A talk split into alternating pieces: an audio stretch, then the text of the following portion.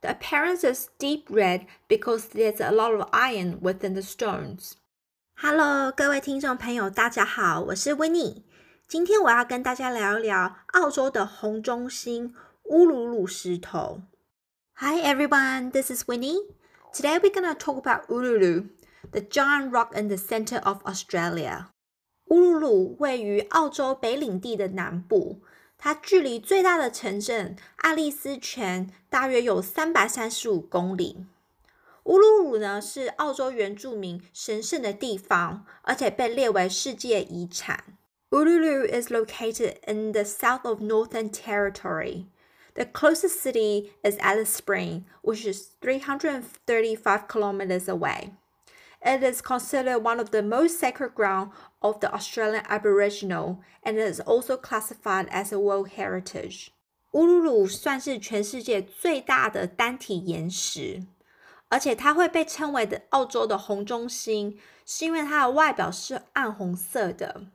因为这边的砂岩中有含很多铁粉，氧化之后呢，这些铁粉就会像红色的外观。呃，澳洲的原住民呢，大概离现在一万多年前就已经开始在乌鲁鲁附近居住。Uluru is considered to be one of the largest rocks in the world, and after oxidation, these ions become red in appearance. About 10,000 years ago, the Aboriginal already lived around Uluru. 其中最受争议性的话题，应该就是乌鲁鲁可不可以攀爬？乌鲁鲁它的高度是三百四十八公尺高，跟美国的帝国大厦一样。在早期的时候，很多观光客并不注重原住民对于这颗石头的信仰，所以很多游客都会上去攀爬。不过，乌鲁鲁现在是归现有的民族民组织所有。所以在法律上呢，乌鲁鲁是把这一带土地借给澳洲政府，至二零八四年。所以现在进入乌鲁一带的地区要支付二十五澳元的入场费。另外，我们再也不能攀爬这些石头，不然我们就等于侵犯了他们当地人的领土，然后不尊重他们的信仰以及神圣的土地。The height of Uluru is three hundred forty-eight meters high. which is around the same height as the Empire State Building in New York. The earlier days, tourists could climb up the rock and look over the outback Australia. However, that is no longer possible. Uluru now belongs to the Aboriginal community, and by law, the Australian government is actually renting out the land from the Aboriginals until year 2084. So now we will have to pay 25 Australian dollars for the entry ticket into the area. Moreover, climbing the rock is forbidden because we need to respect the people and its belief. 想要去看乌鲁鲁有两种方法。第一个方法呢，就是搭国内飞机到爱丽丝泉这个城市。虽然它距离乌鲁鲁还有三百三十五公里，可是已经是最近的地方了。第二个方法呢，当然就是开车。这里距离北部最大城市达尔文港大约一千四百九十九公里，而往南呢，距离南澳首府阿德雷德是一千五百三十二公里，所以你就必须要开非常久的时间。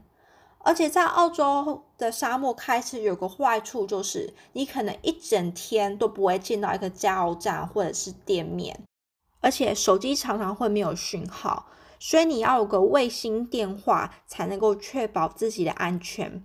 所以澳洲人其实对开这段路都要做万全的准备，尤其车子的油箱一定要够大，你才不会需要常常加油，而且你需要有万能的准备，才不会发生任何的事情。Of course, the second way to get to Uluru is by driving. However, it is about 1,500 kilometers away from Darwin, which is the north of Australia or is about 1,532 kilometers away from Adelaide, which is the north. There are two ways to see Uluru. The first and most popular way is to fly domestic flight into the city called Alice Spring, which is the largest city um, closest to Uluru, which is 335 kilometers away. So either or, you will have to do a lot of driving. Driving in Australia's outback is actually quite different because it's not very populated. So sometimes you may go out through the day without seeing any people, shops, or even petrol stations. And a lot of times there will be no cell phone signals at all. So it is better for you to be equipped with a satellite phone in case some emergency happen. Australians are very aware about the dangers of outback. So if they were to do this drive, they will make sure they have a big enough car where there's enough oil tank. And if something does happen, they're always prepared to fix the car or anything like that. 我们那个时候刚从纽西兰搬到澳洲，所以我跟朋友呢就非常想要去看澳洲的红中心。 于是我们就从阿德雷德参加了六天的露营团，准备跟着其他欧美的背包客一路开车露营，然后呢到那边去。So when we first moved from New Zealand to Australia, my friends and I were quite excited to be able to have a chance to see the Ayers Rock. During one Easter holiday, we booked a tour that departs from Adelaide all the way to Alice Spring, with six days in total. We joined other European backpackers and did a whole weeks of camping trip. It was really exciting. 我觉得最特殊的体验应该是有好几个晚上，我们都在星空下睡觉。为什么会说是在星空下睡觉呢？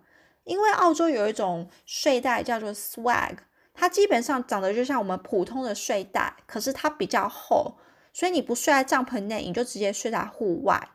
我们的导游说，因为澳洲这边有很多蛇，如果蛇跑进去帐篷里面的话，那其实还蛮不安全，因为它逃不出来，有可能会咬你。那如果你是睡在睡袋呢，你把自己包紧一点，如果真的有蛇的话，它就会从你上面滑滑过，而且不会咬到你。听起来是不是非常的可怕？One of the most memorable experience I had was sleeping under the stars with the swag. So what's this a swag? Doesn't it sound very scary? 除此之外，我觉得另外一个非常特殊的地方呢，是一个小镇，叫做库珀佩蒂。这个地方人口不到两千人。最特殊的地方是在于这里的人都居住在地底下或是石洞内，因为这里夏天的温度有可能高达摄氏五十几度，实在是太热了。所以躲在石洞内其实是比较舒服。这天晚上呢，我们没有在星空下睡觉，而则我们则是住在地底下的一个青年旅馆，睡在石洞中。A swag is like an Australian sleeping bag, whereas a bit thicker. So literally, you only sleep outside with this thing, not inside a tent. Our guide told us that because there's a lot of snakes in the outback. If you do stay inside a tent and a snake accidentally slides in, then it won't be able to get out. Potentially, it will bite you. But if you sleep within the swag, then the snake will just slide over your body. Then nothing will happen. You can continue on sleeping. 然后我们还参观了当地的时钟教堂，还有拜访当地人的房子。嗯，所有的浴室啊、房间都在石洞内。 这个地方呢，他们有很多蛋白石矿，所以很多人会特里特别嗯来这边买东西。Another interesting place that we visited was a town called Coober Pedy. So there's less than 2,000 people lived here. And the most interesting thing is that people actually live underground because the summer temperature can actually get up to 50 degrees Celsius, which is very unbearable. So while we were in that town, we actually didn't sleep in the swag. We stayed in a hostel, which is under a cave, which is really cool. We also visited the local churches and local houses where all their rooms and bathrooms are underneath the cave. This town is also famous for opals, so a lot of people will actually come here to purchase opals. 不知道这集有没有颠覆大家对于澳洲的主要旅游景点的想象呢？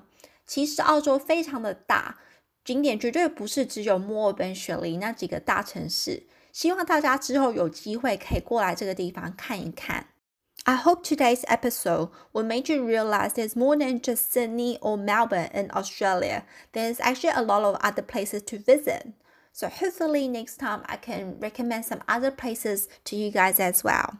下次再见喽，拜拜。